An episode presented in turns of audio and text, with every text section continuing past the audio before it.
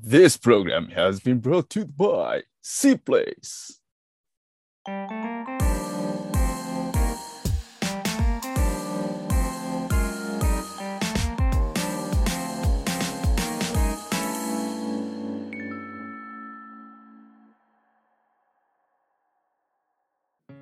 はい。ということで始まりました C プレスレディオ。 このラジオでは大学生の僕、ヒカルが C プレスメンバー、改め C メイツの素敵な素敵なゲストさんとゆるくゆるくおしゃべりしていく番組となっております。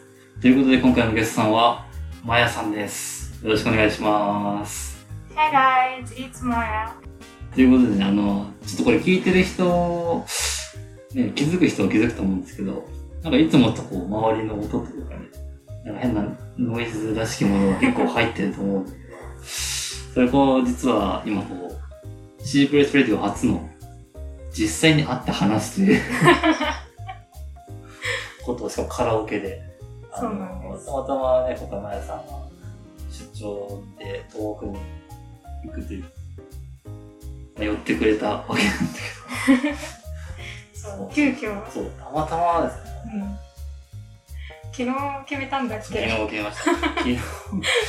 そうそうそう。でも、もともとあの、このラジオ撮ろうっていう話になってたんですけど、そうそうそう。で、たまたまこっちに来るから、せっかくだから、あの、1時間かけて僕は、え遠くまでありー、がとうございはいます。はい。ということで、ちょっと、まずじゃあ最初、自己紹介してもらってもいいですか？はい。えっと、マヤです。と今、C プレイスでは C スタディチームに入って、と皆さんと一緒に英語学習をしてます。で、えっと、C プレイスに入ったきっかけなんですけど、あの、テストユーザーに、一番最初のテストユーザーに選んでもらって、それをきっかけに入りました。はいなる。ほど。はい。どうですか、シープレイス？なんか一回あの仕事が始まって忙しくてちょっと抜けちゃったんですけどその後また入ったらすごい変わってて今すごい楽しくやってます。まやさんって言えば、あの、イングリード。そうそうそう。でね、あの、たださんと一緒にうん。勉強してたっていう印象が多分強い、皆さん結構強いかなと思うし、あとシースタディもそうですけど、うん、と思うんだけど、実は、ちょっとまやさんもうちょっと顔があったというそうなんですか？か、そう、そうなんですかというか、あの、大学の頃というか、結構あの、建築を勉強されてたというか、そうなんです。建築を専門にして大学と大学院に行ってました。今も結構そういう関連の仕事したりそうですね。今はあの建築とあと宇宙うん。とこうなんかこう宇宙航空分野を助ける建築分野の専門家としてせ、うん仕事をしてます。なるほど。いやー、すごいですね。まだ2年目だけど。まあね。えー、で、なんだっけな、その、建築って言っても多分結構いろいろ幅が広かったりとかうんすると思うし、あと、熊健吾さんのところでもインターンしてたの。ああ、ありましたね。もう何年も前のことだけど。はい。あと、実は結構その、事前にこの収録をする前にちょっと話してるんですけど、あのその時に、なんか実は結構研究者っぽい人だったっていうか、方とかバレちゃいましたね。建築家というよりも、あの、なんていうの、まあ、ある種オタクみたいな感じのところが、建築オタク感がちょっとあったんですけど、かもしれない。ちょっとね、それ今回、あの、テーマ発表したいんですけど、今回のテーマは、細かすぎて伝わらない建築の面白さです。はい。もうオタクってもうタイトルから分かっちゃうじゃん。そうですね。あの、分かるようにつけました。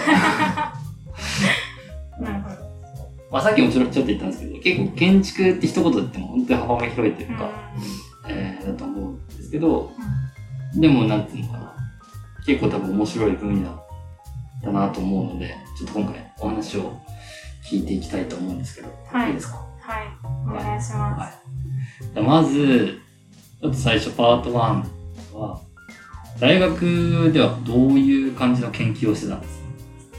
す。うんと大学は、えっと、最初の大学4年生までは、えっと、デザインとかみんなが知ってる建築のなんか勉強デザインだったり計画だったり都市計画とか結構美術寄りのこととかをメインに勉強していたんですけど、えー、と大学院に入ってからガラッとチェンジして建築構造を専門に研究してました。おそれなんか、こう、変えたきっかけみたいなのあるんですか？そうですね。かデザインを、まあ、もちろんなんか結構デザインだと結構ぶっ飛んでないと ぶっ飛んだ人じゃないとなんでしょう仕事にしていけないし認められない部分があってで割と自分は、うん、実用的なデザインとかにこだわるタイプだったのであんまりこう、ぶっ飛べなかった。ぶっ飛べなかったからまあちょっと退きました。なんか、もうちょっとこう具体的にその構造ってもなんかどういう感じの研究というか。あーえっ、と研究内容としては、えっとネパールとか発展途上国にあるなんか石とかレンガで積み上げられた建築があるんですけどそういう建築物が結構地震に弱いのに対して、まあ、じお金のない国では作られ続けているっていう実態があってでその、まあ、石積みの建築をどうやったら地震があっても壊れないようにするかっていうので、まあ、免震構造っていうのを安く簡単にできないかっていう研究をしてました。なかなかこう、なんちゅうの、ニッチなというか、でしょいいですね、てますね。オタク感出てきちゃった。地震、ああ、なるほどなるほど。今ちょっと免震構造とかっていう話だったんですけど、ちょっとその前に、あの地震のこのある国、ネパールだって言って、結構日本とかもそうだと思うんですけど、うん。と、なんかない国の建築の違いみたいなのってあるんですか？うん。えっとまずなんか建築って建てる時にめちゃくちゃいろんな決まりがあるんですけど建築その基準法みたいな指針とかがすごい自信のある国は厳しいのに対して自信のない国ではあんまそのそういう基準とかが緩かったりするので結構自由な形の建築が建てられるかなっていう印象があります。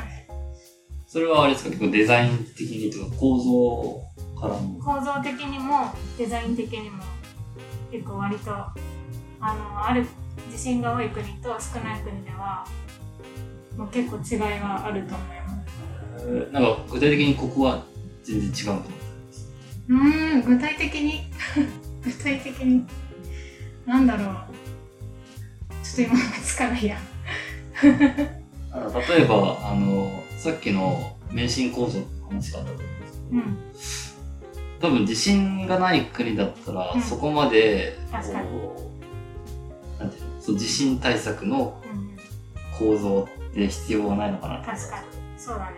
確かに。なんか海外旅行によく人行く人だったらなんとなく気づくこともあるかもしれないんですけどすごい上の方が重そうな建築とかあらあらなんかちょっとすごいねじれてたりなんかこう生き物みたいにいっぱい曲線があるような建築とかが日本よりも日本みたいな地震がある国よりも地震のない国の方が多い。あーでどうしても地震のある国とかだと、その、まずこう、あれですか、下をしっかりしないといけないって感じですか？ああ基礎は。は確かに、うんしっかりしないといけないかも。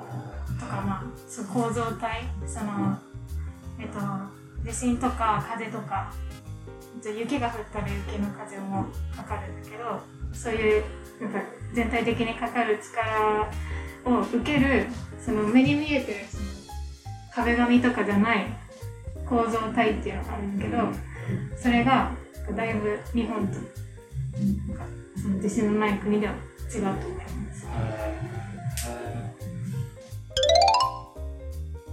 じゃあ、ちなみにそのさっきのネパールの研究とかで、こう免震構造とかの、必要だっていう話が、必要というか、なんていうの、ね、そこの構造をどうにどうするっていう話があったと思うんですけど、免震構造以外にうんなんかあるんですか？他に地震対策。そうですね。とその地震からいやなんか地震に耐える建築っていうので免震構造とあと2つあって耐震構造と精神構造っていうのがあります。なるほど。それは。えっとあの私が知ってる知識では3種類なんですけどあの免震構造はうんどうしようかな。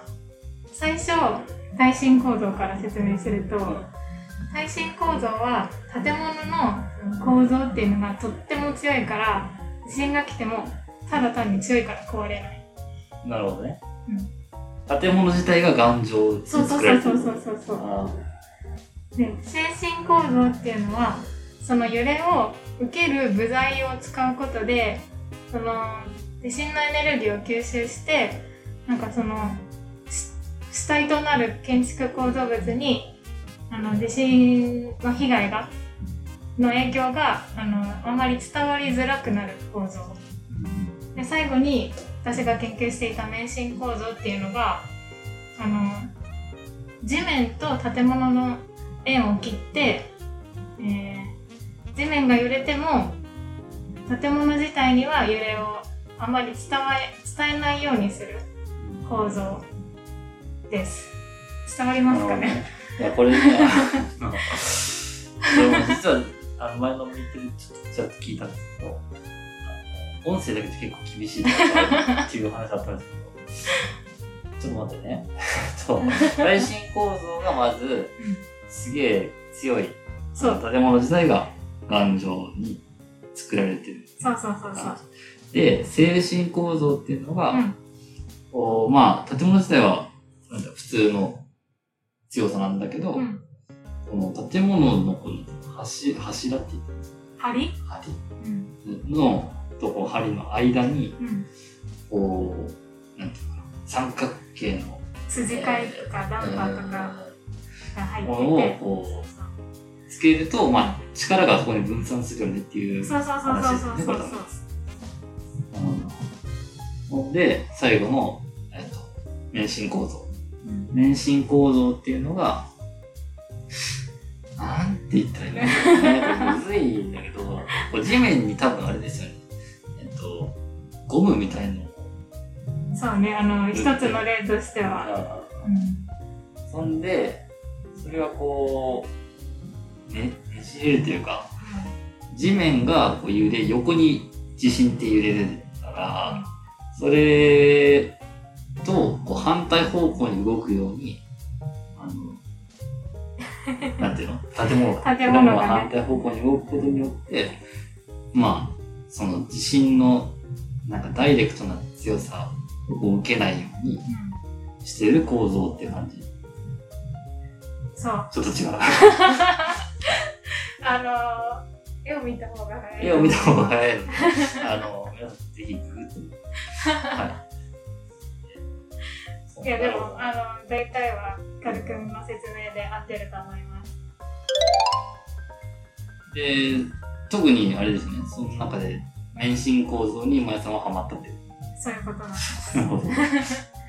まあなんか精神構造とか、えー、と耐震構造にできないからあのその石積みの建築になってるのでっていうので。あそうかそうかそそううかそうそうそもそも選択肢が免震構造じゃないのか。そうなのなるほどなるほど。えー、ちなみにそのネパールではなんかどういう具体的にどういう研究をされてネパールのあ、まあ、その発展途上国全体の書籍像書籍像石積みの建築のことを書籍像って言うんだけど発展途上国にあるあの書籍像をあの対象としてたんだけど、まあ、例としてネパールを挙げて、まあ、いろいろ研究をしていてあの免震構造って聞くとなんか結構ハイスキルな工技工技術とか高度ななんか技術の人がいないとできないっていうイメージがあると思うんですけどそれをなんか簡単に、あのー作るためになんかその現地にある材料とかを、まあ、調べたりしてあの現地の材料で簡単にできる免震構造は何かっていうのを考えた結果、まあ、なんか摩擦力を こっからもうなんかすごい本当に研究の話になるけど。摩擦力をどうやってなんか小さくしてでも摩擦力が小さくなると建物建物ってね説明すればいいだろう。摩擦力ってわかりますか？摩擦力って、まあ、すごい、シンプルに言うと、うん。要は、物と物がこう、こすれると摩擦が起きるから、その時のこの、あれですね、擦れる力ってことですそうそうそう。ですっごい滑りやすいのは摩擦力が小さい。なるほどな。氷みたいなそうそう。そう。でえっと摩擦力が大きければ大きいほどえっと滑らない。そうか。そう。だからえっと免震構造っていうのはあ滑れば滑るほどいいので摩擦力が小さい材料と材料をの組み合わせをずっと探してました。そう一番見つかったんですか？いいやつが。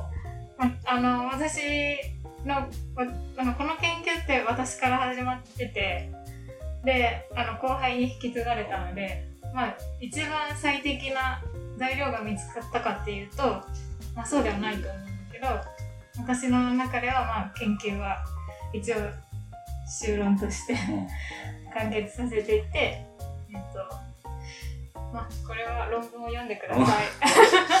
検索すれば出てくる。出てくると思う。出てくる。なるほどね。えちなみにこれ実際にこれネパールに行かれたんですか？は行こうと思ってたんだけど大学院に入ってすぐのタイミングであのコロナになっちゃって行けなくなっちゃった本当はあの本当に実際にあのネパールに行ってなんかポカラっていう場所の建物建築をなんか対象にけ研究してたんだけどそのポカラに避難所になる学校を建設しようっていう話があってまあ土地とかも実際にもう用意されていた状態だったんだけど残念ながらそれは後輩に引き継がれました。はい。じゃあちょっと最後の質問なんですけど、そんな結構建築オタク。いや、まあ研究者、研究ね研究者。マヤさんのその、建築の、なんていうの、面白さみたいなのがありますか？あー建築の面白さ。うんあのーまあ皆さんが思ってる建築の専門家ってデザインとかだと思うんですけど、まあ、それだけじゃなくて私がやってた構造もあるしあと環境とかも結構重要な重要なファクターになって一つの建築っていうのが生まれてでさらになんかこう都市計画とか研究されてる方がいて、まあ、今の街が作り上げて作り上げられるっていう一連の流れがあるんですけど、まあ、あの私はその中の一つの構造についてすごいたくさん研究をしていたけどあのそれが全部の分野が揃った時にすごい長く使われる家だったりあの建物ができていくっていうのがとても面白いと思います。なるほど。ありがとうございます。ちなみにあれですか、まだこう今も働いてるけど、研究っていうのを続けていくんですそうなんですよ。そうなんですね。いやあのなんか今はあのまあ割と仕事でも研究はあるけどそのネパールの話は全然また私の大学の話なので違くってでもあのネパールの研究もあの、まあ、継続的にちょっとゼミに参加していったりしてプライベートで研究は続けてます。海外史で研究続けるのなかなかね、好きじゃないといけない。うんそうね、確かに。えーなるほど。ありがとうございます。